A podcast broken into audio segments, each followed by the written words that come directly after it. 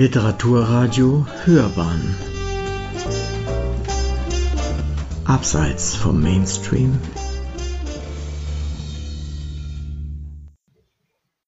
Ja, hallo, liebe Zuhörerinnen und Zuhörer. Mein Name ist Petra Mattfeld und äh, ich freue mich, hier heute nochmal meinen Roman München 72, der vor ein paar Monaten erschienen ist, ein bisschen vorstellen zu können.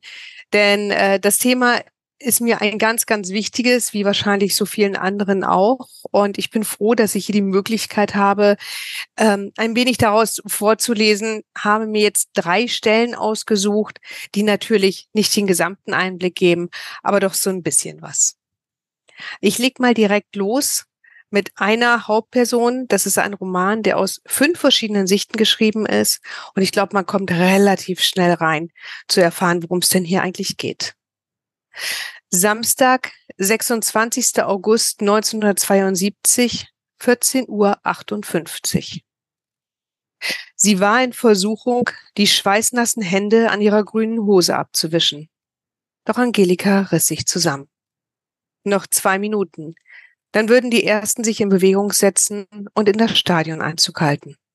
Allein bei dem Gedanken bekam sie eine Gänsehaut. Wird schon, sagte Monika Klinger aufmunternd, eine der Leichtathletinnen, die auch schon an den Olympischen Spielen vor vier Jahren in Mexiko teilgenommen hatten. Angelikas Hals war zu trocken, als dass sie auch nur einen Ton hätte hervorbringen können. Also nickte sie stumm. Die Leichtigkeit, die sie in den letzten Tagen gespürt hatte, war wie weggeblasen. Jetzt wurde es ernst. Es würde wirklich losgehen, die Spiele würden beginnen. Seit 50 Jahren wäre das Bogenschießen erstmals wieder olympische Disziplin und sie die einzige, die für das Team der DDR antrat. Die Hoffnungen oder besser die Erwartungen, die auf ihr lasteten, waren gewaltig. Sie würden an 22. Stelle in das Olympiastadion einlaufen. Die Männer in schwarzen Hosen, blauen Sakkos und mit orangefarbenen Krawatten.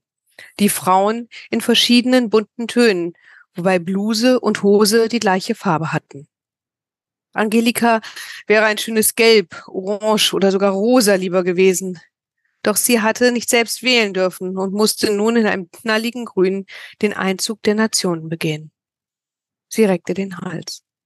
Die dänische Fraktion hatte sich soeben in Bewegung gesetzt. Danach folgte die wesentlich kleinere Abordnung aus der Homey. Dann würden sie an der Reihe sein. Angelika atmete tief durch. Von hinten wurde ein wenig geschoben. Offenbar drängten die Wartenden. Der Lärm der applaudierenden Zuschauer auf den Rängen schwoll mehr und mehr an. Hier unten zu stehen, unmittelbar vor dem Zugang zum Stadion und mit den Zuschauern über sich, hatte etwas Bedrohliches an sich. Sie zuckte zusammen, als die blonde, junge Frau mit dem weißen Schild, auf dem in Großbuchstaben DDR stand, sich kurz umdrehte und ihnen das Zeichen gab.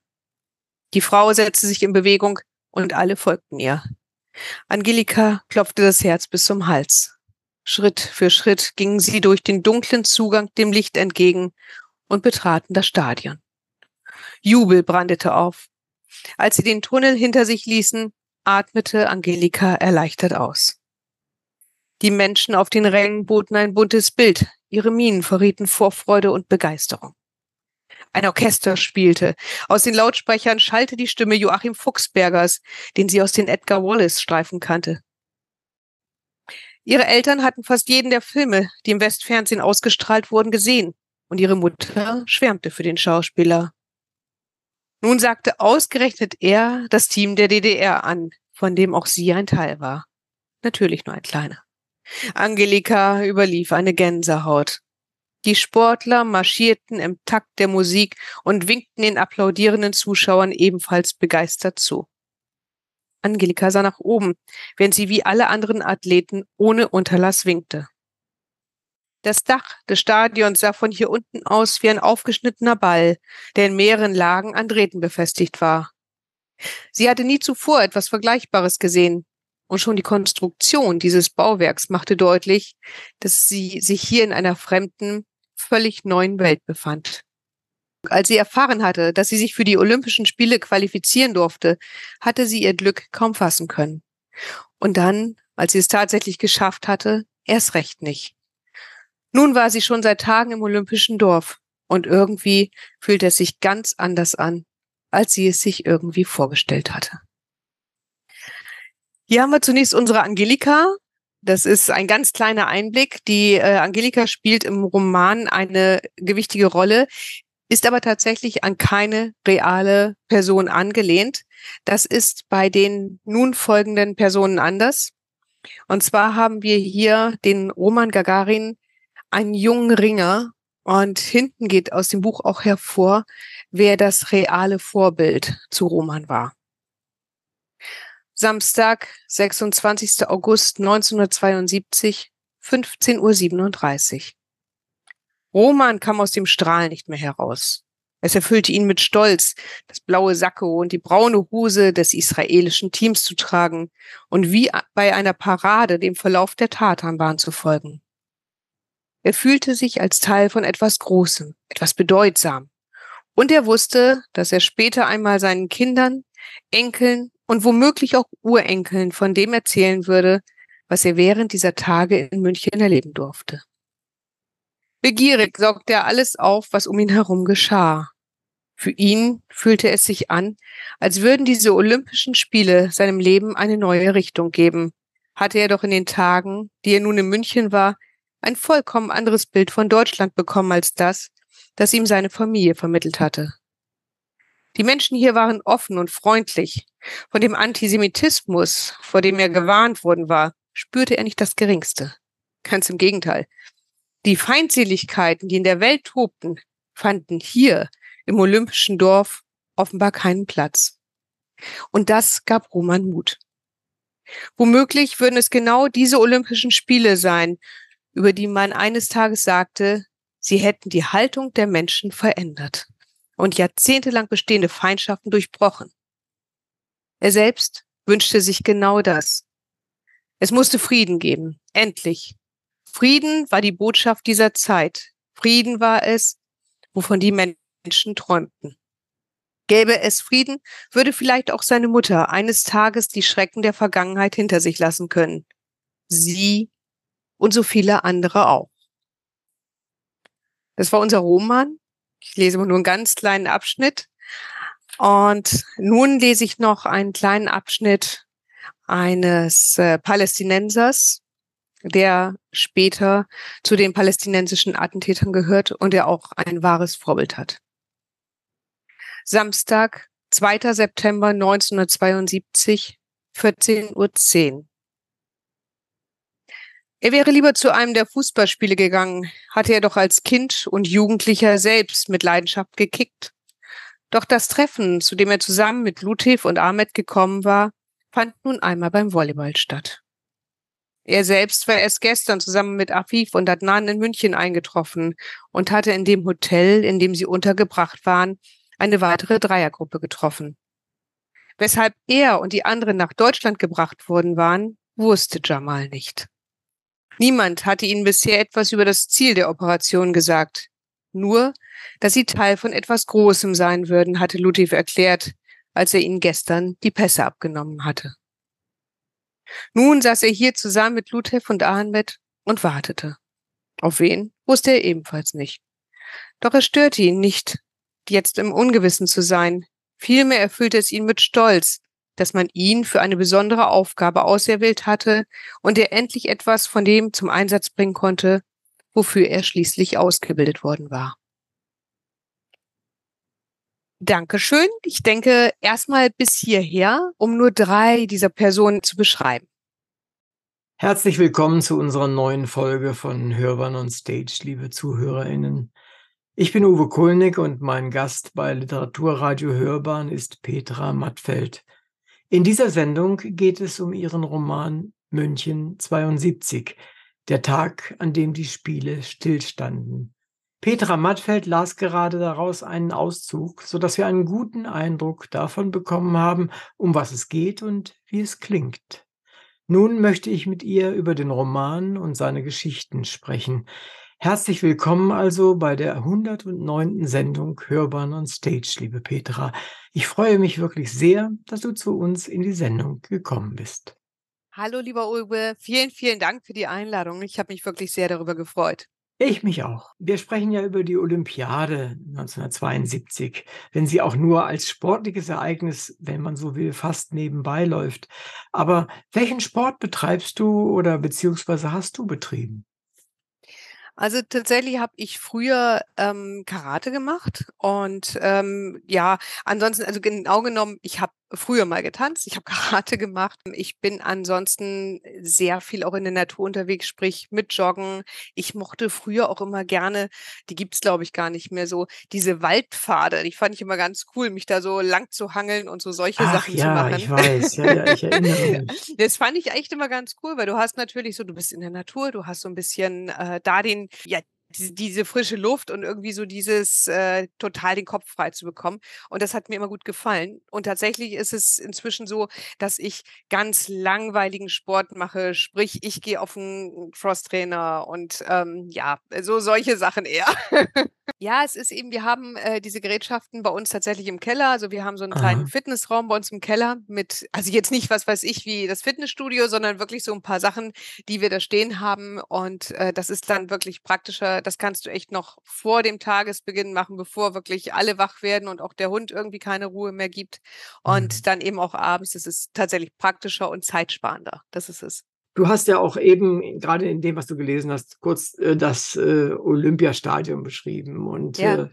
äh, äh, ich vermute mal, du warst äh, wahrscheinlich sogar mehr als einmal dort, oder? Ja, ja, Ja. also, ähm, tatsächlich schon früher auch. Ähm, ich offen gesagt weiß ich gar nicht mehr genau warum, weil ich weiß, dass ich mit meinen Eltern mal als Kind schon da war. Mhm. Äh, ich kann dir aber nicht mal mehr den Anlass sagen. Das, Mhm. äh aber mir war das in der Erinnerung immer noch sehr präsent und, äh, ja, natürlich in Vorbereitung für dieses Buch, äh, ohnehin.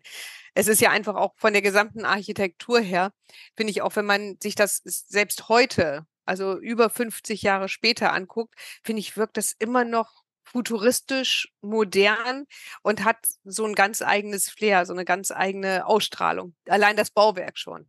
Ja, da hast du sicherlich recht. Und äh, also mir geht das ähm, auch ähnlich. Ich war ja, ich habe ja lange Zeit in, in Wolfenbüttel gewohnt, das ist ja nun weit weg von München. Und aber irgendwann, ich glaube, im, im Rahmen des äh, Studiums oder meiner Doktorarbeit war ich dann auch in München an der Uni und da habe ich natürlich auch das Olympiagelände mir angesehen und äh, fand das schon sehr beeindruckend. Das muss so um die 82 rum gewesen sein, wenn ich mich recht erinnere. Aber ich muss gestehen, als ich dort war, habe ich an alles gedacht, aber nicht an das, worum dein Buch geht. Äh, ich fand es interessant, ich fand es toll, es war ein tolles Gelände, es Mhm. war ein tolles, tolles Gebäude, auch also ich meine, allein schon die, die vielen Hallen, die es da gibt, Schwimmhalle und so weiter. Äh, aber ich habe nicht mit einer Idee an Olympia 72 gedacht. Ich weiß gar nicht, ob ich damals so völlig ahnungslos war oder sowas oder es war also, es gibt ja auch manchmal so stille Zeiten nach solchen Ereignissen, wo eigentlich keiner mehr drüber spricht, weil niemand drüber sprechen möchte. Mhm. Äh, Mhm. und, ähm, ja.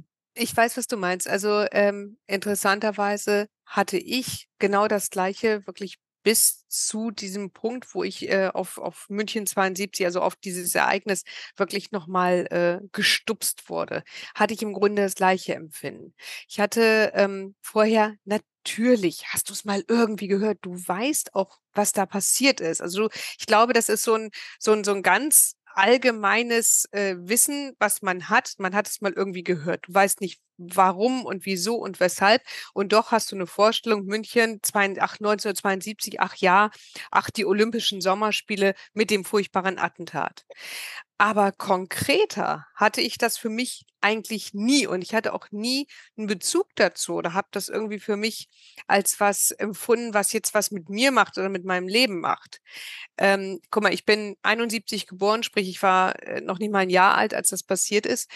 Und bei mir war es tatsächlich so, dass ich überhaupt nur durch die Recherche zu einem anderen Buch, ähm, weil ich da im Jüdischen Museum in München war, bin ich überhaupt auf dieses Attentat, ähm, ich will nicht sagen gestoßen, sondern da haben die eben diese, ähm, ganzen Zeittafeln und, äh, dann gab's eben auch jetzt noch im im Jahr 22 'ne besondere Ausstellung, auf die schon hingewiesen wurde zu Mhm, der Zeit, als ich ja. da war.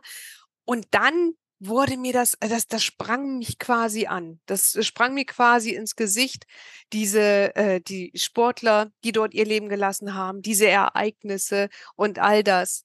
Und als ich rausging aus dem Jüdischen Museum, habe ich zwar auch für meinen anderen Roman meine Notizen gemacht und hatte da auch meine Fotos gemacht und all das und hatte das, was ich recherchieren wollte, auch recherchiert. Aber im Kopf war wesentlich präsenter diese, diese Ereignisse 1972. Ja, und äh, so ging es eigentlich los, dass ich also dann äh, zu Hause war und ich würde das jetzt mal nicht mal als Recherche bezeichnen, weil ich zu dem Zeitpunkt einfach nur davon getrieben war, von dieser Neugierde, von diesem Wissensdurst, was ist damals genau passiert. Mhm. Und dann habe ich überhaupt erst angefangen. Also deswegen, ich hatte das genau wie du eigentlich nicht wirklich präsent.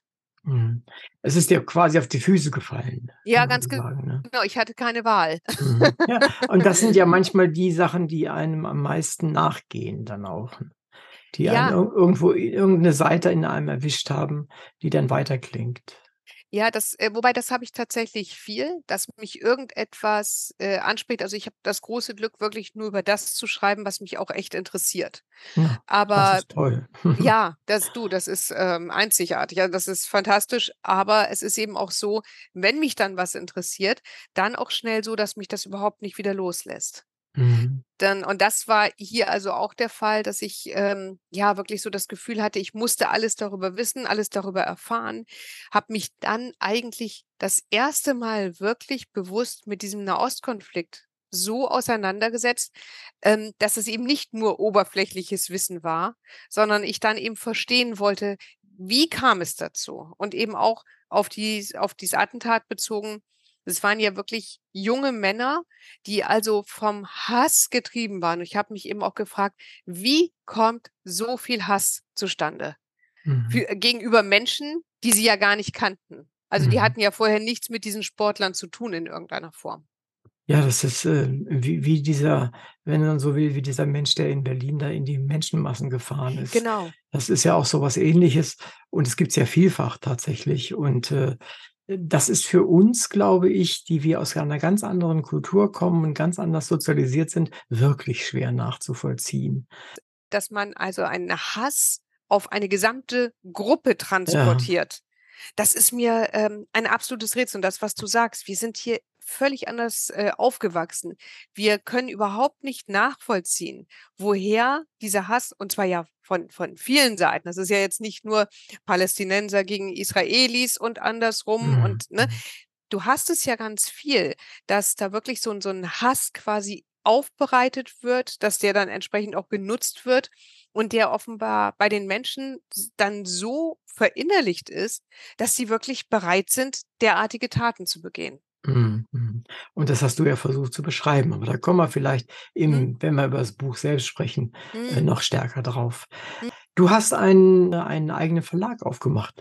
Das macht man ja auch nicht eben mal, was ich Donnerstagnachmittag, es so schön ist. Warum hast du das gemacht und und wie läuft's und, ähm, was tust du da? Genau, also 2019 und tatsächlich, weil da werde ich auch oft nachgefragt und nein, ich schreibe nicht für meinen eigenen Verlag. Genau, das denken viele, weil ähm, ja, das machen ja auch viele Kollegen, dass die dann Ja, äh, entweder im Self-Publishing oder eben auch wirklich, sage ich mal, so einen Kleinstverlag gründen, nur für Genau, sich ja. und Maximum, den habe ich gegründet oder haben wir letztendlich dann gegründet. Ich bin zwar die alleinige Geschäftsführerin, aber tatsächlich steht meine gesamte Familie dahinter. Aber habe ich gegründet für andere, für andere Autoren, Kolleginnen und Kollegen, weil ähm, ich für über die Jahre, jetzt bin ich nun einige Jahre jetzt schon im Literaturbetrieb unterwegs, habe ich festgestellt, dass viele erstens keine gute Ausgangsposition haben und dementsprechend, wie ich fand, nicht gut behandelt würden.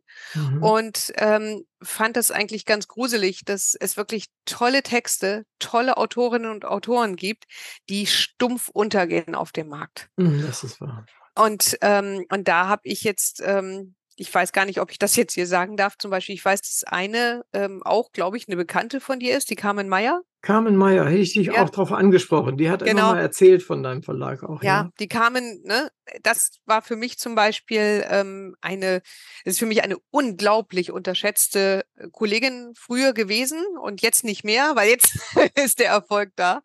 Ja, und äh, ist sie wahr, ist jetzt bei uns und ähm, passt da auch ganz wunderbar rein. Also das ist ja wirklich nur ein Beispiel. Das, äh, Mhm. ich habe auch Kollegen da, ähm, und da meine ich auch Kollegen, äh, die tatsächlich in anderen Verlagen schon waren, die auch sehr erfolgreich waren und wirklich hingeschmissen haben, einfach weil sie nicht gut behandelt wurden. Mhm. Erfolgskollegen, also gar keinen, äh, das hat gar nichts damit zu tun, so von wegen, ach, und die hatten alle nichts und hatten keinen Erfolg oder so, sondern ähm, das sind einfach, und da habe ich jetzt, oder eine, eine Frau ist jetzt dazu gekommen, ähm, eben Kolleginnen und Kollegen, die wirklich, wirklich super schreiben, die auch super bewertet werden, die auch von den äh, Leserinnen und Lesern wunderbar angenommen werden, aber die wirklich nicht gut behandelt wurden. Und das fand ich ganz komisch. Also, Es ist, es ist, wie es ist. Ich kriege das auch sehr häufig mit in den Gesprächen, die ich führe. Mhm. Und äh, ich weiß gar nicht, woran es wirklich liegt. Auf der einen Seite sind wahrscheinlich bei vielen kleineren Verlagen, gehen wir mal von den kleineren aus, Mhm. ähm, da ist es so, dass die, die wirtschaftlichen, der Druck oftmals sehr, sehr groß ist. Und dann äh, ist da gar keine Zeit, sich um Menschen zu kümmern. Hauptsache, man haut da Bücher raus. Aber das ist eine. Und bei den Großen ist es so, wenn man da nicht wirklich ein, ein richtiger Bomber ist, äh, dann läuft man mit oftmals. Und äh, dann kümmert sich auch keiner mehr so recht um einen. Und da muss man sich halt als, als Autorin und als Aut- Autor sehr in, in deren Regeln einpassen. Und die sind Ja. sehr professionell im Sinne von, von sich selbst sozusagen, ja, von den Verlagen selbst. Und da hat der einzelne, die einzelne Idee, der einzelne Wille oftmals wenig Raum. Ja, das Ja verstehe gut, ich. also da sehe ich es so, bei den kleinen Verlagen würde ich dann, das soll jetzt nicht zu böse klingen, aber würde ich dann schlichtweg sagen, dann macht das Buch nicht, wenn ihr euch mit dem Autor nicht identifizieren könnt, nicht damit beschäftigen wollt und ihr den nicht zu schätzen wisst, dann macht das Buch doch nicht. Dann, ne, also dann lass es doch einfach sein und gebt diesem Kollegen oder dieser Kollegin doch die Möglichkeit, bei einem anderen guten Verlag unterzukommen. So, und dass man natürlich nicht als ähm, unerfahrener Autor bei einem äh, Großverlag unterkommt. Das ist klar. Also das ist, äh, wir nehmen ja zum Beispiel auch nur Kolleginnen und Kollegen an, die über Agenturen kommen. Das, das hat aber nichts damit zu tun, dass wir denken, dass die anderen es nie wert wären oder sowas, sondern wir haben mit, also wir haben insgesamt ein Team von zwölf Leuten. Wir haben nicht die Möglichkeit, jedes äh, unverlangte Manuskript prüfen zu können. Mhm, Na, mhm. und dafür musst du dann eben wirklich mit Agenturen zusammenarbeiten, weil da muss man einfach sagen, die nehmen uns einen Großteil der Arbeit ab. Die Ja, prüfen, natürlich. die, die äh, prüfen ein Manuskript auf Markttauglichkeit. So, und diese Markttauglichkeit, die können wir dann nutzen, dann bekommen wir das Ganze eben vorgestellt. Und ich sage jetzt einfach mal, wenn sich zum Beispiel bei uns, könnte sich der beste Fantasy-Autor der Welt vorstellen und äh, sagen, hört mal zu, ich bringe schon, äh, was weiß ich, eine Million verkaufte Bücher direkt mit und meinen Namen. Und wir müssten ihm trotzdem sagen, das finden wir super von dir, weiterhin viel Erfolg, wir machen kein Fantasy. Mhm. Weil wir da einfach nicht, äh, das ist nicht unsere Kompetenz. Und wenn wir nicht fest davon überzeugt sind, dass wir wirklich was für einen Autor tun können, nehmen wir ihn nicht. Mhm. Das ist ja auch fair und, und vernünftig letztendlich. Und nicht immer nach der Speckseite zu Nee, schielen. nee, Das nee. ist, Nee, nee, also dann hätten wir, äh, das wäre nicht Maximum. Das wären nicht wir. Und wir sind äh, eben tatsächlich ohnehin schon in der Struktur ein Familienunternehmen, weil eben insgesamt vier Familienmitglieder hier arbeiten. Ähm, aber wir sehen da auch diese Erweiterung. Also wir sind wirklich auch so mit unseren Autorinnen und Autoren auch eine Familie. Also mhm. Maximum ist wirklich Familie. Familie, Familie, Familie. Und so ist auch der Zusammenhalt, was eben bei uns bedeutet, wenn zum Beispiel mal ein Buch floppt, dann ähm, heißt das nicht, dass wir deswegen den Kolleginnen oder die, der Kollegin dann kündigen. Und äh, wenn ein Buch ein Riesenerfolg ist, dann heißt das nicht, dass wir uns hier die Taschen vollschlagen, sondern dass wir das wiederum auch in die Familie, sprich in Mhm. Maximum auch Mhm. investieren. Hört sich sehr gut an, finde ich äh, wirklich auch äh, persönlich gut. Ich habe ja auch den Erfahrung mit dem einen oder anderen Verlag.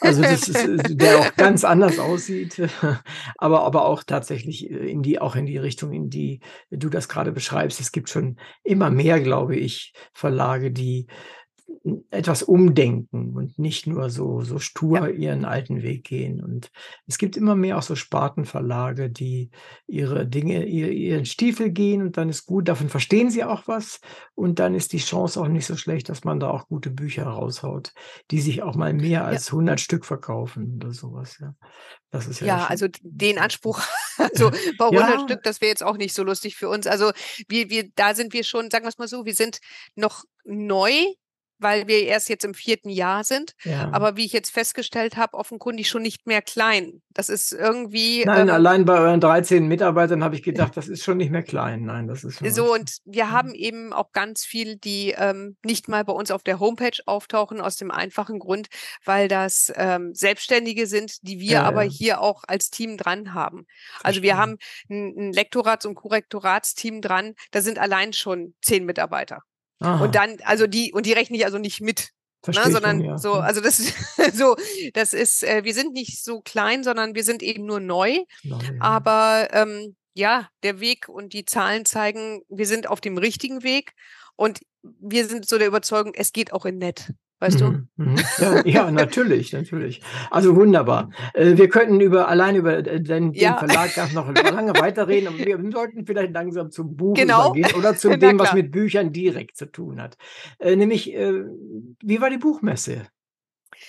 Ähm, zuerst war es so, wir kamen da oder ich kam da in diese Hallen rein und äh, sie war völlig anders, als ich sie kannte.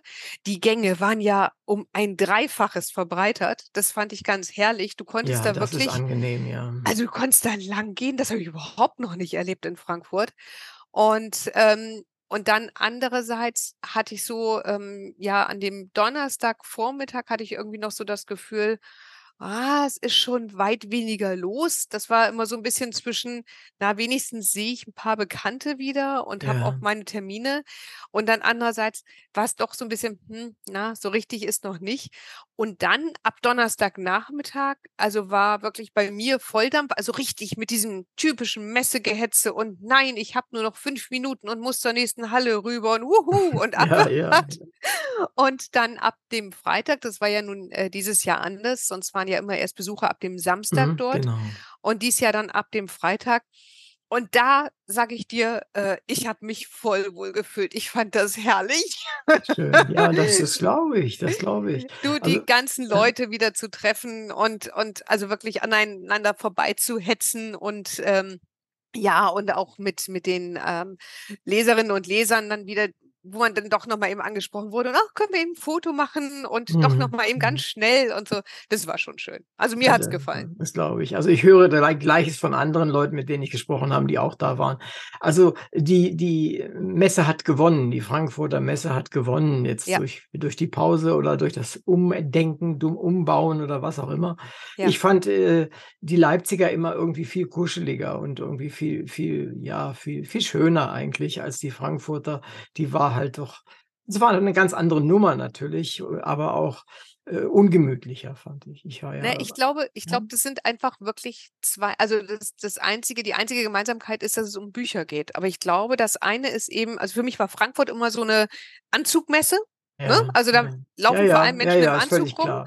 Und äh, Leipzig ist so Jeans, und du triffst Leserinnen und Leser en richtig, masse. Und ähm, ja, ich, irgendwie ist es eben auch, ähm, also ich habe es öfter jetzt mal festgestellt und das kam witzigerweise mit mehr Erfolg, dass manche Berührungsängste plötzlich aufkamen von, von Menschen, die dann meinen, so ja, und könnten sie vielleicht und könnte ich vielleicht ein mhm. Autogramm mhm. von ihnen bekommen und so, so, wo ich dann auch nur dachte, na also, wo, wann ist denn das hier passiert? Wir sind ja wohl immer noch hier alle per Du, also was soll das denn? Ja, ja, es gibt aber diese Momente. Genau, ähm, also wo ich das so die ersten Mal dann so festgestellt habe. Und Leipzig hatte ich immer so das Gefühl, genau dieses, dieses Gekuschel und oh, ja, wir genau, sehen uns ja. wieder und hey, genau, und lass dich drücken.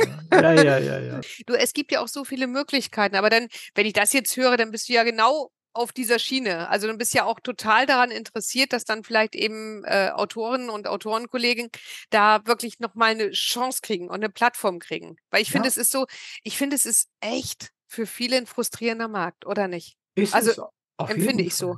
Das ist, es ist, ist einfach so. Und äh, wir heißen ja nicht umsonst auch Literatur am Rande des Mainstreams als Untertitel, Mhm. äh, weil ich natürlich sehr vielen Self-Publishern, äh, äh, gerade in den Anfangszeiten, äh, habe ich äh, vielen Leuten eine Möglichkeit gegeben. Da kam ja auch die Carmen zu mir, die war ja auch noch nicht Mhm. groß und noch nicht bekannt und nix. Mhm. Und viele andere auch. Und äh, ich habe dann auch manch einen, ist auch Self-Publisher dann gesehen, naja, dachte ich mir, es könnte ja auch noch ein bisschen besser werden, aber er mu die Mhm. brauchen mal eine Chance und das habe ich denen auch einfach geben wollen und mache ich auch heute noch ab und zu, Voll gut. Mhm. wenn wenn wenn ich wenn mir irgendwas, gegeben wird. Nur seltsamerweise finden die Leute in letzter Zeit nicht mehr zu mir. Ich weiß gar nicht warum, ob ich denen jetzt schon wieder zu etabliert bin oder ich habe keine Ahnung. Ich finde es schade, aber Aber Uwe, kann das sein, dass das das Gleiche ist, was ich eben schon sagte, dass da irgendwie plötzlich Abstand entsteht, der nicht von dir ausgeht, sondern weil die Leute zu viel Respekt scheinbar haben? Kann das Ja, sein? ja, ja, das kann natürlich sein. Weißt du, so, Äh, oh, nee, der will ja nichts. Ach, das ist der, oh Gott, nee, also da, da brauche ich mich ja gar nicht ranzuwagen oder so. Weißt Ja, du, so, ja, das dass da irgendwie so ein Mhm. Berührungs, eine Berührungsangst ist, wo, wo du sagst, hä, wann ist denn das passiert? Ja, Also ja. das ne, kann ich mir gut vorstellen, dass das einfach für viele auch so ein Punkt ist. Und ehrlich gesagt auch, weil man auch in dieser Branche, wenn man jetzt nicht so erfolgreich ist, auch nicht besonders gut behandelt wird. Mhm, Und ich mhm. glaube, davon, da passiert eben auch vieles. Also ich bin noch heute, äh, oder ich glaube sogar heute mehr denn je dankbar dafür, ähm, dass ich einfach tatsächlich schreiben darf, was ich möchte. Ja, Ich werde in keine Richtung gedrängt von niemandem. Ich kriege nicht irgendwelche Vorgaben und wir brauchen einen Roman, der so ist wie oder solche ja, Scherze. ja, ich verstehe. Ne? Und deswegen, ich bin da zutiefst dankbar für. Mhm. Also wirklich, Ja. und das jedes Mal wieder und denke nur, ich habe den geilsten Job der Welt, oder? Ja, ja. Äh, äh, gleich zusammen mit meinem, weil ich kann das nämlich genauso machen. ja, siehst du, dann passt es. Ja. Ja, Nein, aber das, und das meine ich so eben. Schön, du hast das, das, und ich glaube einfach, äh, also ich sagen wir es mal so, ich glaube, du musst schon ziemlich daneben sein, wenn du das irgendwie vergisst, oder? Also wenn auch dieses Ach, Gefühl. na ja, na ja. Also ich kann für mich sagen, dass ich ohne so viele andere, also was weiß ich, sei es jetzt meine Literaturagentin Ja. oder dass überhaupt erst eine Freundin der meiner Literaturagentin mein Manuskript hingelegt hat und gesagt hat, das kommt bitte nicht auf den großen Stapel. Mhm. Und ähm, die, die, gerade die Lektoren, mit denen ich zusammenarbeite, die wirklich alles geben und die meine Texte so, so wunderschön rund machen, dass ich dann das Gefühl habe, ja, genau. Und jetzt denkt jeder, weil mein Name auf dem Cover steht, das könnte ich. Das ist ja ein Witz. Also so, Ja, ne? ja, ich so ich bin da so dankbar für. Und ich, also bei mir sind so wahnsinnig viele Freundschaften daraus entstanden. Und deswegen, was ich auch vorhin sagte, also so dieses Thema Hass oder so. Also es gibt natürlich Leute, wo ich sage, ja, pff, ist halt so. Also Ja, ne, so, ja, ja, ja. aber, aber das war auch schon dann das stärkste Gefühl. Also ansonsten zucke ich die Schulter und denke mir auch, ja, dann eben nicht. Mhm, Also, mhm. pff, also ich glaube nicht, dass es so viel, ähm, ja, also sagen wir es mal so, in meinem Umfeld gibt es sehr, sehr viele, sehr, sehr dankbare Menschen. Und zwar jetzt nicht nur mir dankbar, sondern insgesamt. Die sind einfach Insgesamt, ne? von ihrem ganzen Wesen her so. Und ich Mhm. glaube, das tut auch sehr gut. Also mir tut's gut. Und es gibt davon auch mehr, als man denkt. Also es Ja. ist, man Ja. muss nur gucken, manchmal da, wo die Luft dünn wird, wenn man nach oben steigt, da vergisst man leicht oder dann vergessen Menschen leicht. Und das ist äh, nicht so schön. Aber was soll's. Ja, so, gut. ist, so, ist die, so ist die Welt. Äh, wir müssen ein bisschen über dein Buch schreiben. ja, ja, ja, ja, ja, unbedingt. ähm, es ist, du sprichst ja auf deiner Webseite auch von starker Identifikation, die du mit deinen Figuren hast. Mhm. Äh, nun ist das ja hier insofern nicht ganz ungefährlich, weil das sind ja Figuren, zumindest zum großen Teil, die tatsächlich gelebt haben und übel zu Tode gekommen sind. Und die Mhm. haben auch noch, noch, noch äh, Verwandte und, und, und. Mhm. Ähm, ist das, war das nicht beim Schreiben, bei der Recherche äh, doch öfter mal belastend für dich? Ähm, ich habe es tatsächlich nicht, also ich habe den Umstand, äh, wie sich das Ganze dann ereignet hat, habe ich als belastend empfunden.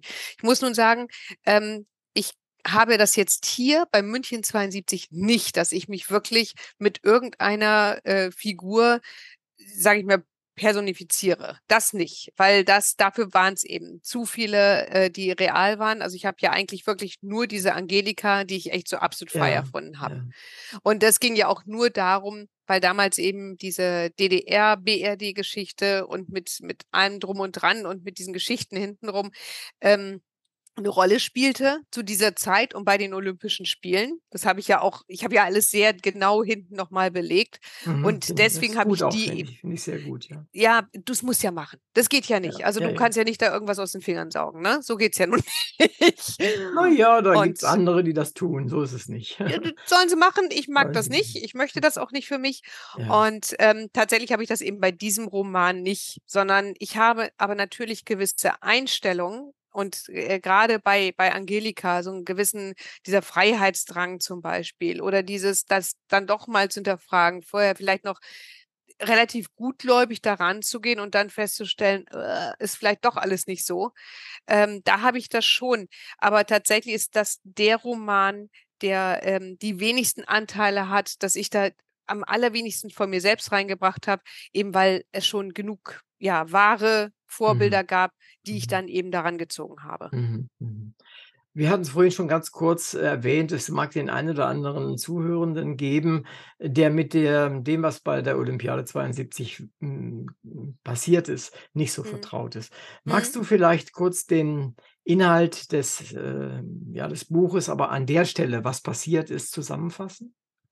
Ja, also ähm, ich beschreibe ja äh, gleich am Anfang, was ich auch ja gelesen habe, so diesen Einzug der Nation, weil ähm, damals war alles darauf ausgerichtet, es sollten die heiteren Spiele sein. Die heiteren, sonnigen Spiele, völlig unbelastet.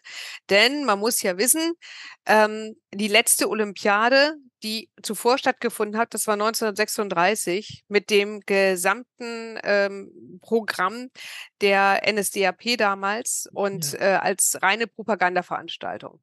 Und das sollte genau aus den Köpfen der Menschen raus. Und München war eben ein sehr, ähm, war eben sehr darauf erpicht, dass genau nur noch diese heiteren Spiele in den Vordergrund rücken. So, und dann ist eben genau dadurch wahrscheinlich auch das passiert, was eben nie hätte passieren dürfen. Es waren unglaublich lasche Sicherheitsvorkehrungen, die äh, getroffen wurden.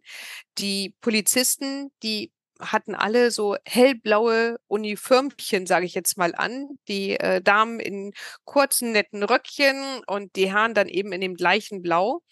In so einem Türkis war das.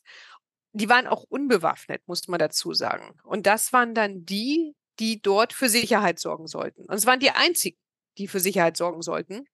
Und was ähm, ja quasi im Nachhinein natürlich ähm, wissen wir es ganz genau, aber was eigentlich auch schon damals vielen aufstieß, dass das äh, viel zu gefährlich war, was da getrieben Mhm. wurde. Und am 5. September drangen dann in aller Herrgottsfrühe palästinensische Attentäter in das olympische Dorf ein und nahmen äh, israelische Sportler als Geiseln.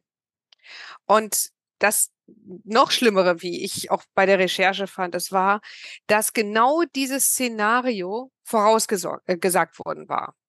Und zwar gab es damals einen äh, Polizeipsychologen, Herrn Siebe, der hat 26 äh, Lagen, wie es bei der Polizei heißt, vorausgesagt, die passieren könnten. Und Lage 21, Szenario 21, war exakt das, was auch passiert ist. Nur wurde der Herr Sieber nicht ernst genommen, sondern der wurde verlacht. Äh, also da hieß es dann wirklich noch, ach, und äh, morgens um, um äh, fünf sollen die Leute da eindringen. Und was ist, wenn es Viertel vor fünf ist? Uhuhu, dann ähm, ist ja alles dahin quasi. Also es wurde überhaupt nicht ernst genommen. Und ähm, die Geiselnahme äh, durchzog sich dann den gesamten 5. September und endete dann ganz tragisch, ähm, weil die, äh, weil die, die Geiselnehmer die Geiseln dann äh, nach Fürstenfeldbruck geschafft haben. Dort sollten zwei, äh, oder sollten die mit zwei Hubschraubern hingebracht werden. Das wurden sie dann auch. Aber es wurde auch nicht miteinander kommuniziert. Dann waren die ähm, Polizisten nicht so ausgestattet, wie sie hätten ausgestattet sein müssen. Also es ist von vorn bis hinten alles, alles, alles, alles schiefgegangen. Ja, und nachher wurden tatsächlich alle Geiseln dann schrecklicherweise getötet. Mhm. Also es war eine schlimme Sache, Mhm. durchaus. Mir ist nur an einer Stelle was aufgefallen, nämlich dieses, heute würde man Bashing sagen, heute Mhm. ähm, das Bashing natürlich hat der Psychologe äh, auch diesen 21. Fall vorgeschlagen. Ja, genau, den 21. Fall Mhm. vorgeschlagen, aber er hat auch eben äh, 25 andere vorgeschlagen. Äh, Hinterher zu Mhm. sagen, das war doch dabei, das, da hätten wir was machen müssen, ist in der Regel ja relativ einfach. Äh, Ist das tatsächlich so belegt, wie wie du das gerade gesagt hast, im Sinne von, äh, man hat jetzt das explizit nicht geglaubt, aber da hat man denn für die anderen Dinge Vorurt äh, Vor äh, äh, getroffen? Weil die waren ja auch noch da, die anderen 25 Fälle. Versteh mal, Gen im Nachhinein ist es Mhm. klar, ne? Das ist wie mit den 6 Richtigen. Ich habe es dir gleich Mhm. gesagt, ja? Mhm. Äh, wie wie wie muss ich das sehen? Ich ich bin da nicht informiert Also tatsächlich ist es so, eben er hat noch weit andere Sachen vorausgesagt, dieses 21er äh, Szenario, das ist natürlich jetzt eben das, weil das wirklich so eins zu eins das war, was auch passiert ist. Ja. Ähm, die anderen Sachen, die vorausgesagt wurden, es ging es ging ja nicht nur von, äh, Palästinensern zu der Zeit jetzt irgendeine, äh, Art von Bedrohung aus. Mhm. Sondern du musst dir bedenken, das war 'ne Zeit, die RAF, ähm, war ganz groß dabei, die ETA war Mhm. ganz groß dabei, Mhm. ähm, die IAA war ganz groß dabei. Dann ein Zusammenkommen von so vielen Nationen, ähm, da mussten einfach ganz andere Sicherheitsvorkehrungen her. Und tatsächlich waren insgesamt diese Sicherheitsvorkehrungen wahnsinnig lasch. Ja, das Das ist nachher ich. jetzt Also, genau das dieses das ne? ich Das sofort. hat Ja, ja dieses israelische Team getroffen, ja, aber, ähm, zum Beispiel auch das, das hätte ja alles jetzt auf diesen speziellen Fall hin. Es wurde zum Beispiel angeregt, dass nicht nach Nationen in den Wohnungen untergebracht wird, sondern nach Sportarten. Mhm. Dann hättest du eben nicht so geballt Israelis äh, Israelis zum Beispiel auf Mhm. einem Punkt gehabt.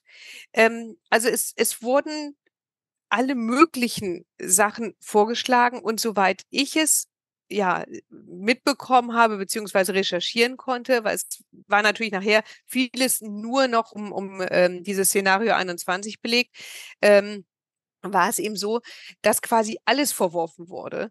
Und das habe ich halt nicht verstanden, weil ich mir so Mhm. denke, wenn ein Polizeipsychologe extra herbeigerufen wird und so: „Bitte, was kann passieren? Worauf müssen wir achten?“ Und es wird Mhm. sein Rat eingeholt.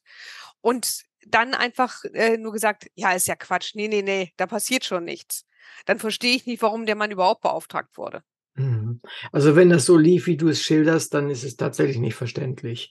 Ähm, ich bin nur immer ganz vorsichtig bei solchen Dingen, weil Mhm. das ist 50 Jahre her. Genau. Und, äh, vor 50 Jahren gab es diese ganzen Fernsehserien noch nicht, diese ganzen, äh, speziell äh, speziellen Dienste noch nicht. Da gab es nicht äh, ganz, ganz vieles von dem, was es heute gibt und was wir heute wissen, war noch nicht. Und da waren die Leute natürlich von Haus aus schon mal naiver. Also, das das muss man darf man nicht vergessen. Ich Genau. weiß nichts Näheres darüber, ja, ta wirk Mhm. überhaupt nicht. Äh, es fällt mir halt immer auf, dass das Bashing hinterher ist, egal um was es geht, immer ganz leicht.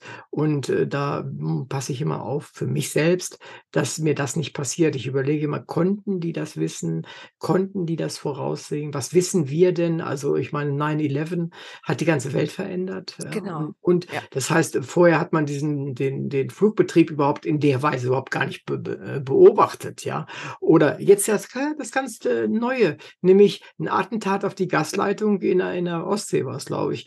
Mhm. Und, ähm, früher hat die liegen ja schon schon ewig, ja, diese Leitungen, auch die Glasfaserleitungen. Ich habe selber mal 'n Gutachten gemacht über Stromleitungen, die durch die äh, durch die Ostsee gehen. Äh, da hat man an alles Mögliche gedacht, aber nicht, dass da jemand da hinkommt und 'ne Bombe drauf wirft, ja? Jetzt Ja. ist das alles anders. Nein, da hast da hast du völlig recht und und das denke ich auch. Also, das ist mir geht's auch gar nicht darum, ähm, da jetzt wirklich mit dem Finger auf jemanden zu zeigen, Mhm, aber mhm. diese diese wahnsinnig laxen Sicherheitsvorkehrungen, wenn man die überhaupt so nennen darf, Ja, ja. das äh, das war halt Mhm. schon sehr offensichtlich. Also, es gab ja auch es gab ja nicht nur das, was der Siebert gesagt hat, sondern es gab ja auch das, was im Vorfeld, äh, die geheimen, äh, Informationen, die da den ganzen Menschen dazugetragen wurden, äh, wo wobei ich nicht wirklich sagen kann, wer jetzt was zu dem Zeitpunkt schon Mhm, wusste. Aber mhm. die Geheimdienste haben schon gewisse, ähm, Informationen vorher zusammengetragen, wo eben klar war: „Na, na, na, wenn da mal nix passiert.“ Mhm, Und es war ja noch und es war halt noch was anderes und das ist eben auch belegt und das kann ich echt null verstehen, ähm, als dann diese Geiselnahme schon lief. ähm, da hat die israelische Regierung ihre Hilfe angeboten mhm. und hat gesagt, hört mal zu, Freunde, wir kennen uns damit aus. Mhm. Und die mhm. kannten sich leider notgedrungen tatsächlich damit aus. Mhm. Und da habe ich eben im Nachhinein diese, wie ich fand, große Arroganz in Deutschland hier nicht verstanden, zu sagen, nee, nee, nee, nee, wir brauchen euch nicht, wir haben das hier schon alles im Griff. Mhm. Denn wir hatten nichts im Griff. Gar mhm. nichts. Mhm. Null. Und, ähm, und dieses, ähm, und deswegen also auch die Menschen, mit denen ich äh, darüber gesprochen habe, die ja auch nochmal genannt sind hier hinten, ähm, die, die haben, glaube ich, auch gerade das als wahnsinnige, äh, äh, wahnsinnig fassungsloses wahrgenommen, wie es sein kann, ähm, dass wirklich so gar nichts irgendwie angenommen wurde, dass irgendwie, ähm, dass es eben wichtiger war, sage ich mal, das Gesicht zu wahren, mhm. als wirklich zu sagen, verdammter Mist, okay, wir haben es wirklich verbockt, und jetzt müssen wir irgendwie zusehen, dass wir diese Menschen da rausholen. Mhm. Weil es ging ja um Menschen und nicht, ja, nicht, ja. nicht äh, darum, irgendwelche politischen Überzeugungen da irgendwie ähm, niederzuringen, sondern mhm. es waren mhm. dort Menschen in akuter Lebensgefahr. Und ähm, das muss spätestens schon klar gewesen sein, als man den, den äh, Trainer, den Mosche Weinberger, erschossen hat und ähm, einfach vor die Tür gelegt hat, seinen, mhm. seinen äh, toten Körper dann ja. vor die Tür gelegt hat, so nach dem Motto, ihr könnt noch mehr davon haben, wenn ihr wollt. Mhm. mhm also ganz schon. gruselig, ganz. Dass es, dass es, ernst wurde sozusagen. Ganz genau. War, ja, ja. Ne? Nee, das ist natürlich vor allen Dingen im Nachhinein ganz schwer zu verstehen, aber genau. äh, das, das gerade, wir sprachen vorhin kurz drüber, äh, das Ego der Menschen äh, mhm. ist den, den besseren Wegen oftmals im Weg. Ja, ja. ja. Nicht so selten. Denke ich auch. Und wie gesagt, also mir ging es jetzt auch nicht darum, mit dem Buch irgendwie nur den, den Zeigefinger zu erheben, sondern tatsächlich ging es mir viel mehr darum, ich habe so viele Bücher gelesen, die entweder wirklich so aller Hollywood darum waren ja, und, und ja, Crash, Boom, Bang und hier wird Ping, Peng, Peng geschossen ähm, und auch wirklich die teilweise echt doof fand ich. Also das, das war wirklich nicht, nicht schön gemacht.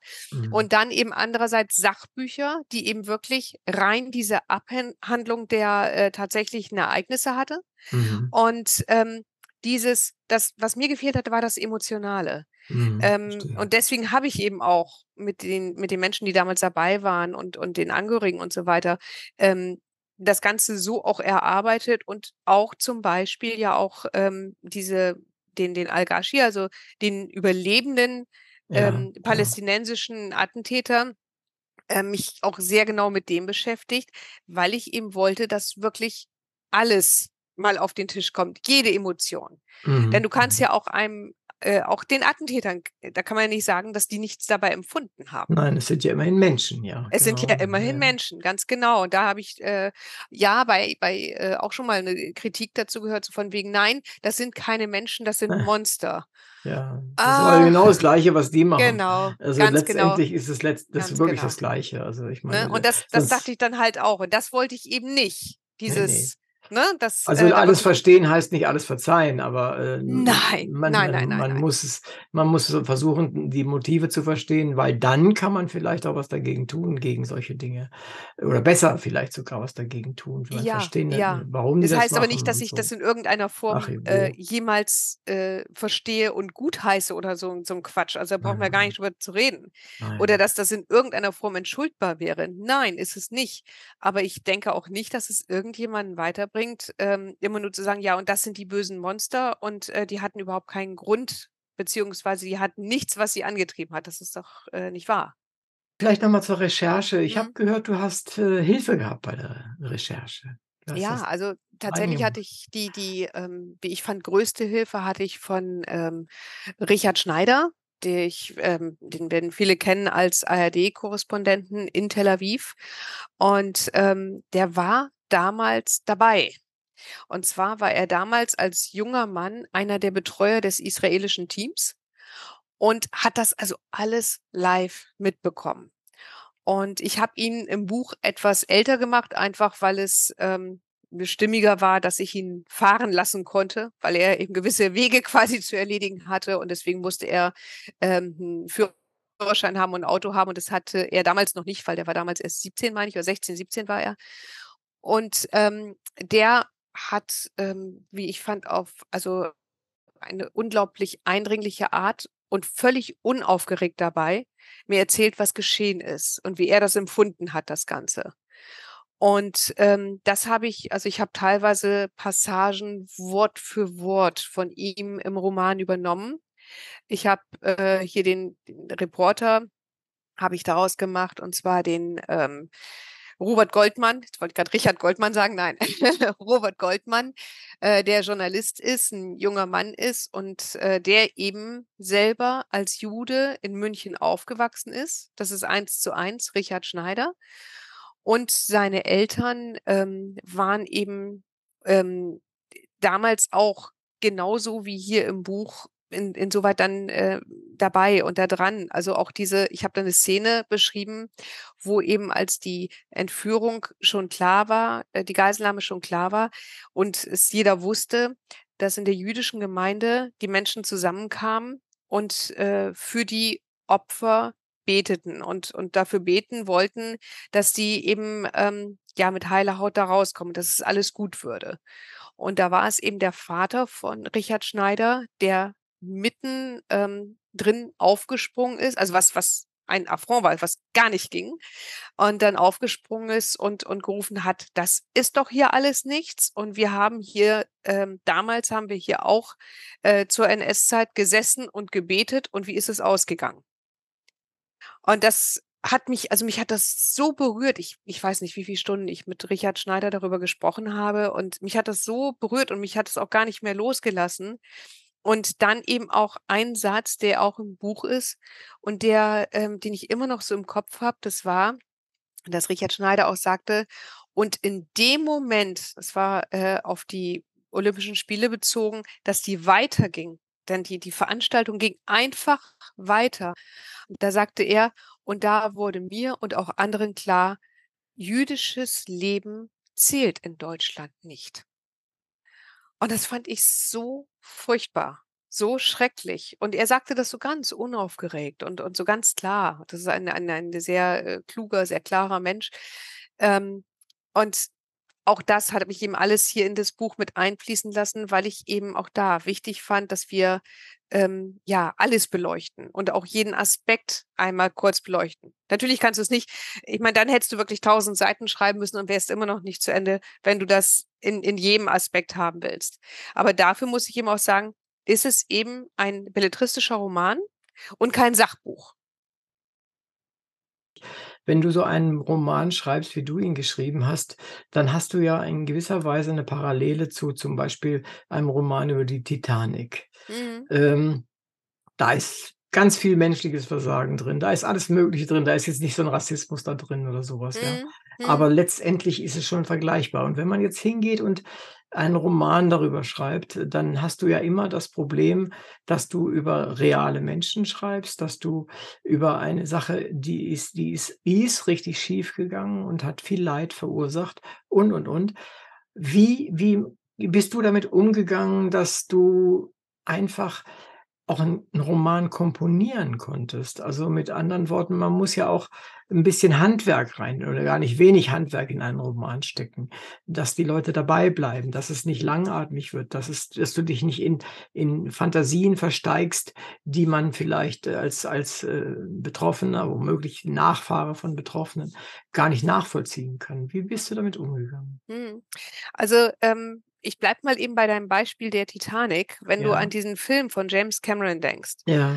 dann zeigt das eigentlich genau diese Herangehensweise auf. Du hast zwei Protagonisten, Mhm. die eine ganz eigene Geschichte haben. Niemand fragt sich während des Films, ob das Schiff wirklich sinken wird, sondern es geht nur noch darum, kommen die beiden da raus? Wie kommen die da raus? Was passiert zwischendrin? Du bist bei deinen Protagonisten. Mhm. Und im Grunde war meine Herangehensweise genau die gleiche. Ich habe, ähm, ich habe keine reale Person genommen und aus äh, deren Sicht geschrieben. Das fände ich anmaßend und mhm. völlig mhm, daneben. Das würde ich mhm. niemals machen. Ähm, denn was weiß ich, was wirklich jemand gefühlt hat.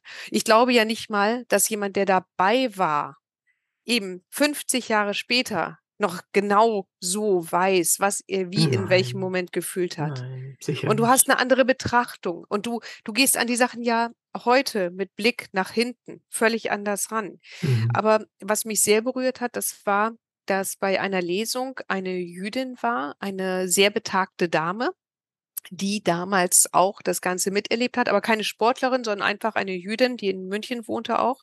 Ja. Und, ähm, sie kam dann nach der Lesung bei mir an und und das war so ganz zauberhaft. Also, so du kennst es wahrscheinlich auch so dieses, ähm, du hast irgendwie 'ne Verbindung, obwohl du diesen Menschen gar nicht kennst. Mhm. Und sie kam bei mir an und nahm meine Hände und und hielt die so und meinte nur so zu mir, sagt sie: „Frau Mattfeld, ähm, ich wollte Ihnen nur sagen, da muss dann wohl erst eine deutsche Christin kommen, um das in einem Buch zusammenzufassen, dass ich das lese, was ich damals wirklich gefühlt habe.“ Und bedankte sich. Mhm. Und ich hatte 'ne Gänsehaut von oben bis unten und und fand das so so wahnsinnig berührend.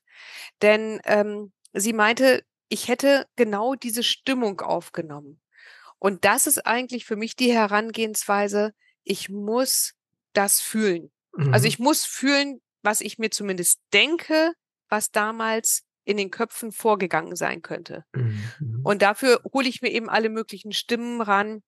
Ich habe zum Beispiel, ähm, hier da der ist nur so ganz kurz genannt, zum Beispiel hier der André Spitzer, das war der, ähm, Trainer des Fechtteams. Ja. Ähm, da habe ich mir auch alles Mögliche über ihn angeguckt. Dabei sagt er im im Buch, glaube ich, nur 2 oder 3 Sätze und ist auch im Grunde für für die Handlung jetzt hierfür gar nicht entscheidend. Aber ich beschäftige mich dann wirklich so lange mit diesen äh, mit diesen Menschen, die in irgendeiner Form damit zu tun hatten, mit dem, was sie jemals gesagt haben, wie die Mhm. agiert haben, was denen wichtig war, was sie für Aussagen getätigt haben. Nicht hier auf auf das Ganze bezogen, sondern wie haben die gelebt? Was waren deren Werte? So solche Dinge, um Mhm. um mich dann dem anzunähern und sagen zu können: „Oh, okay, also ich glaube, das war der Mensch und, äh, der wäre damit so und so umgegangen.“ Mhm. Um das dann eben wiederum auf jemand Fiktives zu übertragen, wie gesagt, weil ich mir nicht anmaße, das wirklich eins zu eins sagen zu können, das hat derjenige gefühlt. Und wenn's eine ist, bei dem du genau dieses Gefühl hast: „Ja, genau das wollte ich. Das das wollte ich aussagen. Das war die Herangehensweise. Das habe ich gespürt für mich und offenkundig konnte ich das rüberbringen.“ Und das war, ähm ja, also wie gesagt, da in München, das war 'n ganz besonderer Moment, weil, ähm, das das also das das sind so diese Momente, äh, im im Leben, die holst du auch nicht noch mal. Das ist so also auch so, als sie dann ging und und ne, ähm, wir drückten uns nachher noch so. Und wie gesagt, ich kannte diese Frau vorher nicht. Also jetzt inzwischen stehen wir wunderbar in Kontakt, weil das war ganz, ganz, ganz wunderbar. Aber aber das ist so, ähm, äh, du kannst es ja nicht wirklich verstehen. Du kannst nicht wirklich begreifen. Dieser dieser Schock, der damals, äh, alle ergriffen hat. Und und auch da, der eine Mensch geht sehr analytisch an eine Situation heran, der andere ist hochemotional. Ähm, wie willst du wirklich sagen können, ähm, wie du's richtig machst oder wie du den richtig beschreibst? Und schon deshalb finde ich immer, du musst 'ne fikti äh, fiktive Figur nehmen, weil sonst kommst du da also für mich käme ich in so 'n anmaßenden Bereich hinein, in den ich mich nicht, äh, einlesen möchte. Das möchte ich nicht haben. Das Stärkste, was wir als Schriftstellerinnen und Schriftsteller machen können, das ist, dass wir, ähm, versuchen, Einzelschicksale, die nicht real sein müssen, zu transportieren, weil wir dadurch das Ganze fühlbar machen, nachfühlbar machen. Die Menschen fühlen mit, weil sie einfach weil sie das einfach wirklich begreifen können. Du hast 'n Protagonisten, 'ne Brust äh, Protagonistin, die oder der etwas erlebt und, äh, der Leser ist da an der Seite. Und ich glaube, dass diese Herangehensweise also ist zumindest für mich die beste, um etwas, äh, spürbar zu machen, äh, wo man vorher vielleicht die Fakten kannte. Aber Mhm, machen wir mhm. uns doch nichts vor, wenn dir es ist doch was anderes, ob du eine Unfallstatistik zum Beispiel auch nur, um im Hier und Ja, Jetzt zu bleiben, hörst wahr, ja.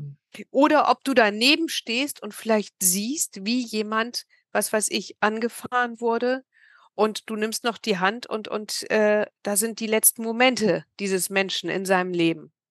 Also das das macht doch was völlig anderes mit dir. Ja, auf jeden Fall. Ne? Und das, das versuche ich rüberzubringen. Also, dass ich versuche, ähm, meine Leserinnen und Leser das fühlen zu lassen, was ich fühle, wenn ich mich mit diesem Thema beschäftige, wenn ich es recherchiere. Mhm. Und, und wenn das rüberkommt, dann habe ich alles erreicht. Ja, und ich denke mal, in deinem Buch äh, hast du sehr vieles angesprochen, im, auch, auch nicht nur faktisch, sondern auch äh, emotional. Und ob das im Detail äh, alles so gewesen ist, spielt gar keine Rolle, Mhm. äh, sondern es spielt eine Rolle, dass es für, für den Leser nachvollziehbar ist Genau. Und dass es ihn, ihn angeht und nicht einfach so dahin plätschert oder so. Genau, genau. Ich finde, also ich möchte keinen Roman schreiben, bei dem jemand sagt, "Oh ja, war eine gute Unterhaltung, war nett, Ja, ja, weißt ja, du? genau. Ja. Sondern, sondern äh, ja, bitte seid mitgenommen. Also natürlich immer jeweils vom Thema her, aber da ich jetzt nicht so diese ganz leichten Stoffe nur schreibe, möchte ich schon was in den Menschen auslösen, die meine Bücher dann auch lesen. Ne? Mhm, verstehe schon. Es gab ja das unglaubliche Problem der Fernseh-Live-Übertragung äh, Mhm. des Polizeieinsatzes. Mhm. Ähm, das ist ja schon fast Slapstick, wenn es nicht so Genau, traurig ja, wäre. genau. Ja. Äh, wie, wie siehst du insgesamt äh, jetzt nicht nur bezogen auf dieses Attentat oder dieses äh, Vorkommnis äh, die Verantwortung der Medien dabei? Also ich würde es heute anders sehen als vor 50 Jahren, sagen wir es mal so. Ich betrachte das wirklich anders, denn ähm, ich denke einfach, was damals, also ich würde wirklich niemandem in irgendwie auch nur im Ansatz unterstellen wollen, damals wirklich bewusst so einen Quark da fabriziert zu haben. Und das muss man ja wirklich so sagen. Sondern ich denke, das ist dieser Wahnsinnsüberforderung geschuldet und, und irgendwie also immer wenn ich diese ganzen Berichte und diese ganzen äh, Filmereien da auch gesehen habe oder so dieses jetzt passiert gerade dies, jetzt passiert gerade das, hatte ich das Gefühl, du sagst jetzt Slapstick, ich hatte das Gefühl, es wäre unwirklich. Und zwar deshalb, weil eigentlich niemand sich wirklich zuständig gefühlt hat, weil auch niemand irgendwie mal das Heft in die Hand genommen hat. Also es geht ja nicht nur um diese, diese Übertragungsgeschichte. Natürlich war das fatal, gar keine Frage. Also ich meine, dass äh, die, die ähm, Attentäter quasi im Fernsehen live übertragen bekommen haben, dass die Polizisten gerade äh, übers Dach anrücken und dann mal eben kurz nach unten brüllen, ähm, zieht mal eure Leute ab, weil sonst erschießen wir ein paar Geiseln. Und letztendlich die Antwort war, ah, okay, nee, dann gehen wir wieder. das ist ja, darfst ja nicht, ne, so. Aber guck doch mal auch auch schon viel, viel früher, wenn du dir einfach überlegst, hier die äh, Anneliese Gräß, die Polizistin, ähm, die mit den Geiselnehmern als, als erste verhandelt hat oder überhaupt erstmal zugehört hat, äh, worum es denn überhaupt gehen soll. Die hat später auch gesagt, als sie gefragt wurde, ja, und warum ähm, haben Sie diese Verhandlung geführt? Und dann meinte sie nur, na ja, also wir standen da alle nur und die wollten mit jemandem reden und es ging einfach keiner hin. Also so, so, und es war so, ähm, ehrlich gesagt wunderte es mich nicht. Ich will jetzt hier nicht hier feministisch werden, aber mich wundert nicht, dass dann eine Frau diejenige war, weil irgendwie Frauen, glaube ich, dazu neigen, dann einfach zu sagen, okay, praktisches Handeln, was ist denn hier los? Auch wenn du dir das eben so nimmst, dass sie letztendlich dann diejenige war, die da ähm, mit, äh, mit dem Hauptattentäter, also mit dem Hauptverhandler stand und erstmal eine gequalmt hat. Heutzutage weiß man ja eigentlich fast leider, was man zu tun hat, weil es halt Genau. äh, ein, ein Teil unseres Lebens geworden ist. Und Mhm. es gab ja mal Zeiten, da war das noch nicht so. Ne? Eben, und das, das meine ich eben, dass du, also dass ich, finde ich, nicht mehr heute äh, sagen kann, ähm, was damals überhaupt dann, äh, wie das überhaupt gelaufen ist und, und eben die Mhm. Geschichte der Medien, welche Verantwortung jetzt wo bei wem lag. Mhm. Ähm, also ich, sagen wir es mal so, die, die, dass jetzt die Medien verantwortlich waren oder aber diese völlig überforderte Polizei oder also so viele Sachen finde ich nicht, dass man einfach nur mit dem Finger drauf zeigen kann. Du Was ich finde, wo man mit dem Finger drauf zeigen kann, ist, dass es ähm, so wahnsinnig lange gedauert hat, bis jetzt Ja. überhaupt erstmal die Entschädigungen geflossen sind, beziehungsweise dass man sich geeinigt hat. Mhm. Das fand ich ähm, Das eine große, eigentlich, ne? das Weil finde ich eine ich große meine, es, Respektlosigkeit, ja. Ja. ja. es geht ja auch gar nicht so um so Riesensummen und so weiter. Und es gibt auch, geht da auch nicht um, um irgendwelche Gesichtsverluste oder sowas. An der Stelle doch bitte nicht. Da gibt es genau. andere Sachen, da verstehe ich das Zögern deutlich besser. Genau. Aber an der Stelle, also das ist ja. ja so, und das, das meine ich eben. Also ich, äh, ich finde es sowieso immer schwierig, nachher einen Einzelnen auszumachen. Äh, klar, mhm. bei den Recherchen hatte ich wirklich so, so ein paar Kandidaten, wenn die dann wieder ihre Nase in die Kamera gehalten haben und da über überheblich rüberkamen, ähm, die damals letztendlich mit bei den Verhandlungen dabei waren, naja, da kriegst du schon einen Hals, ne? Wenn hm, du es hm, dann, ja, äh, das, das gebe ich schon zu. Vielleicht nochmal zu etwas Praktischen in, in, in dem mhm. Buch, nämlich, welches ist dir denn deine wichtigste Nebenperson in dem Buch? Was, was würdest du da sagen? Wer ist das? Ach, Nebenperson, also Mensch? nee, für mich, ähm, also für mich war der Roman, Roman Gagarin, mhm. der eben dem Mark Slavin nachempfunden ist, das war auf jeden Fall der, der mich am meisten berührt hat. Mhm. Weil der, ähm, ich habe auch die, die Aufnahmen natürlich gesehen, wie er also stolz geschwellter Brust mhm. da mhm. einlief und da auf der Tatanbahn lang und wirklich, ähm, wo er dann eben, ja, eben diesen, diesen Stolz, äh, also in den Augen hat funkeln lassen, ähm, dass die israelische Flagge vor ihnen dahergetragen wurde. Er war Teil des Teams und der war so jung, der war 18 Jahre alt, mhm. ne? Der hatte alles vor sich und Hoffnung und Wünsche und Träume und er wollte eine Medaille unbedingt holen und wollte sein Bestes geben und ja, und wollte eben auch ähm, ja, seiner Familie, die eben die furchtbarsten Erinnerungen an Deutschland hatte, eben auch beweisen, dass alles jetzt anders ist. Mhm. mhm. Und das äh, hat mich irgendwie, also das ließ diesen, diesen Kloß im Hals und im Magen irgendwie gar nicht wieder verschwinden. Mhm, das muss ich schon sagen. Also das fand ich schon äh, schwierig, schwierig, schwierig, schwierig, emotional gesehen. Ja, also ich leide da immer sehr mit.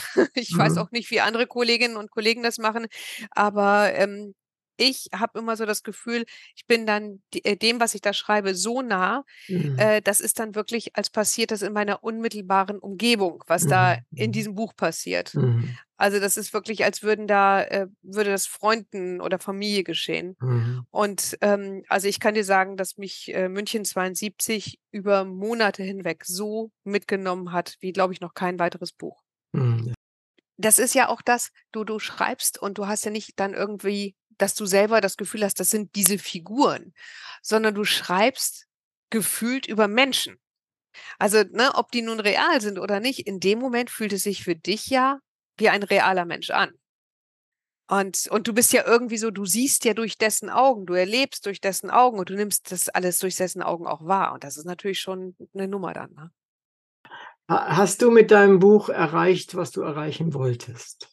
Ähm, ich hätte schon wenn ich jetzt genau diese eine jüdische Frau, die ich da dann getroffen habe, erreicht hätte und ich diese Worte, ähm, die genau so gesagt worden, gehört hätte von ihr und diesen Dank so genauso entgegengenommen hätte, dann hätte ich schon in dem Moment wirklich alles damit erreicht gehabt, ähm, was ich wollte.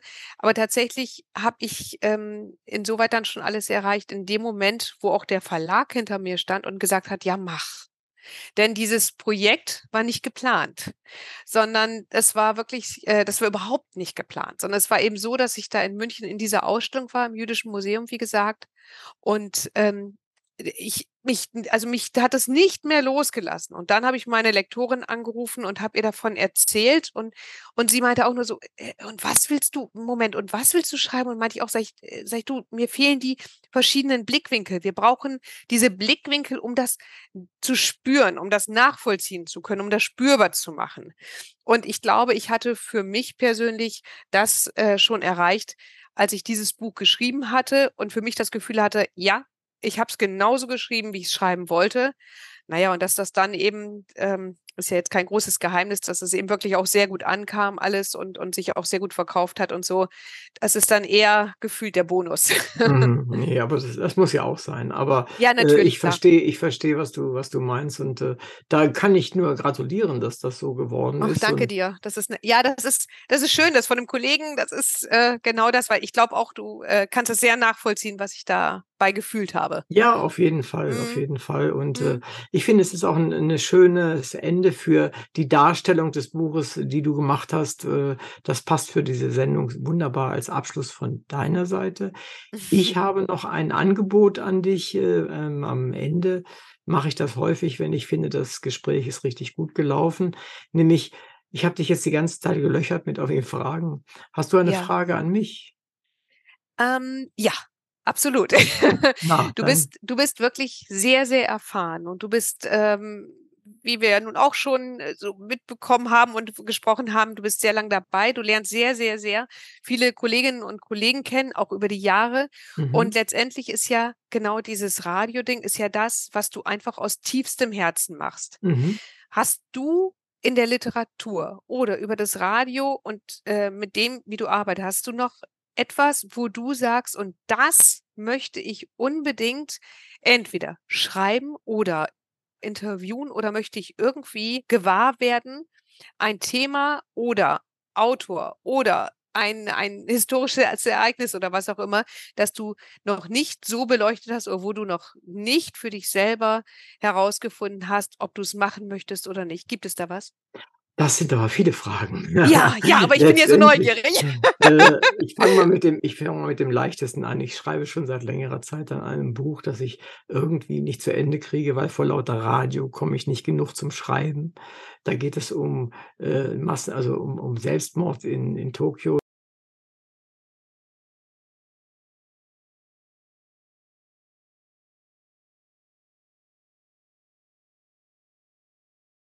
Das möchte ich gern zu Ende schreiben. Das ist das, was mich wirklich auch äh, drängt. Das ist das eine. Und das andere ist, ich würde zu gerne, weil du fragtest auch, wen ich äh, historisch äh, sprechen Ja. möchte, ich würde zu gerne äh, mit Fontane reden. Das wäre wär etwas, was mir Mhm. wirklich viel Freude machen würde. Und der zweite, der also genau diametral ist, ist, ich würde gerne mit Arno Schmidt reden. Und Okay. äh, das sind so die beiden Dinge, die ich Ja, äh, ja, äh, beide nicht machen kann, logischerweise, weil logisch. beid, beid, beide verstorben sind.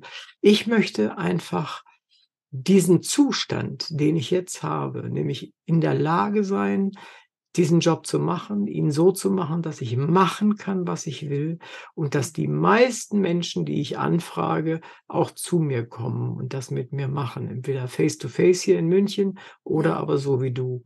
Und dass ich das möglichst viel machen kann und dadurch lernen kann ohne Ende bis zu meiner letzten Minute. Das möchte ich gerne machen.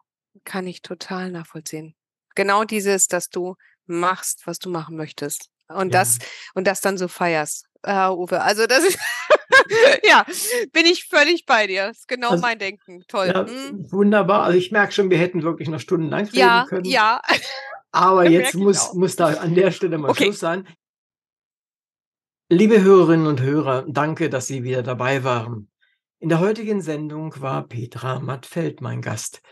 Es ging um den Roman München 72, der Tag, an dem die Spiele stillstanden. Die Sprache ist dem Stoff und Geschehen sowie den Personen und Schicksalen angemessen, nicht dramatisierend, aber auch nicht nur unterhaltsam.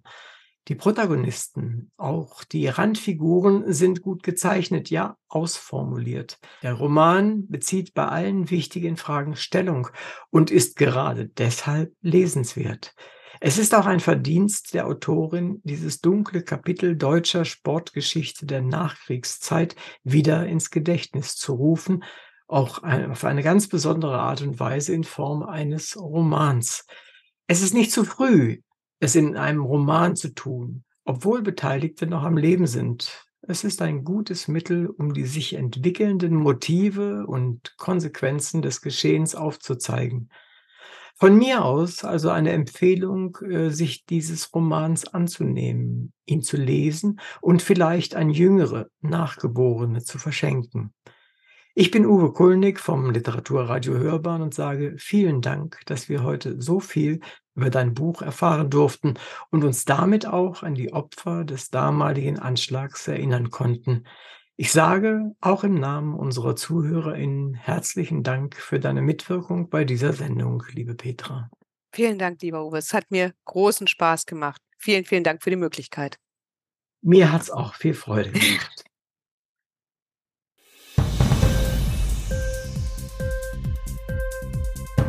Hat dir die Sendung gefallen? Literatur pur, ja, das sind wir. Natürlich auch als Podcast. Hier kannst du unsere Podcasts hören.